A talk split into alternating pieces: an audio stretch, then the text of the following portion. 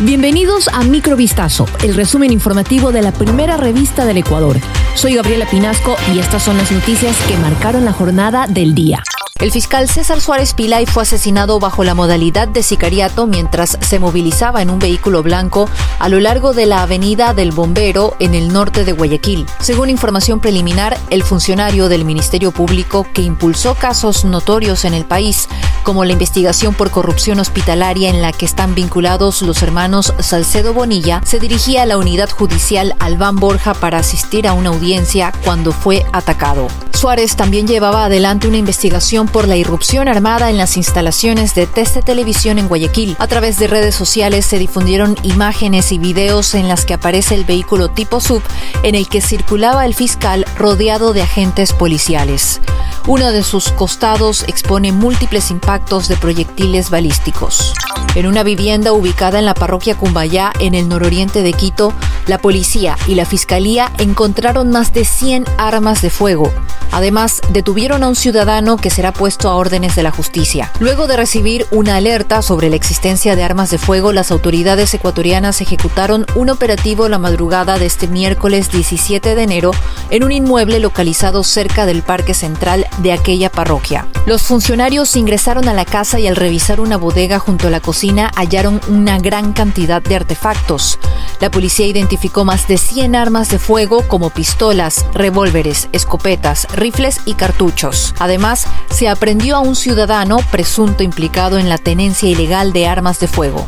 Las Fuerzas Armadas alertaron que grupos terroristas pudieran hacerse pasar por personas generosas para entregar alimentos contaminados y así minimizar la permanencia de los uniformados en las calles. En redes sociales circuló un oficio en el que se menciona que el área de inteligencia militar detectó indicios sobre un presunto intento de envenenamiento masivo contra personal militar y policial a través de donaciones. Las Fuerzas Armadas emitieron un comunicado en el que agradecen la generosidad de los ciudadanos que entregan alimentos y bebidas así como empresas privadas que han hecho donaciones a través del MIES. Pero exhortaron a los soldados a tener cuidado con la comida que reciben de la gente y solicitaron a la ciudadanía entregar alimentos no preparados. El Ministerio de Educación informó que las clases virtuales se mantienen hasta el viernes 19 de enero en todo el país.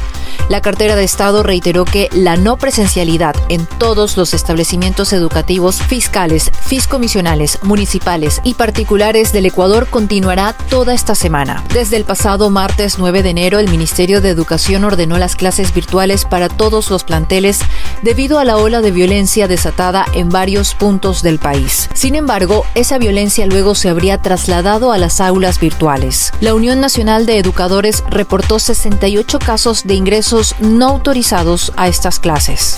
La policía colombiana intenta confirmar si el criminal José Adolfo Macías, alias Fito, líder de la banda Los Choneros, está en Colombia tras haberse fugado a principios de mes de la prisión en donde cumplía una condena de 34 años, según informó este miércoles el presidente colombiano Gustavo Petro. Durante el Foro Económico Mundial en Davos, el presidente Petro indicó, si es una realidad, la orden es capturarlo.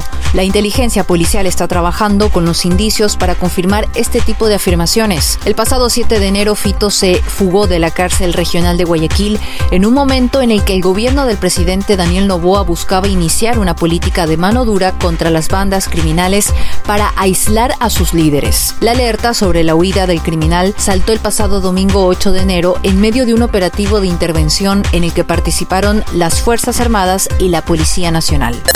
Esto fue Microvistazo, el resumen informativo de la primera revista del Ecuador. Volvemos mañana con más. Sigan pendientes a vistazo.com y a nuestras redes sociales.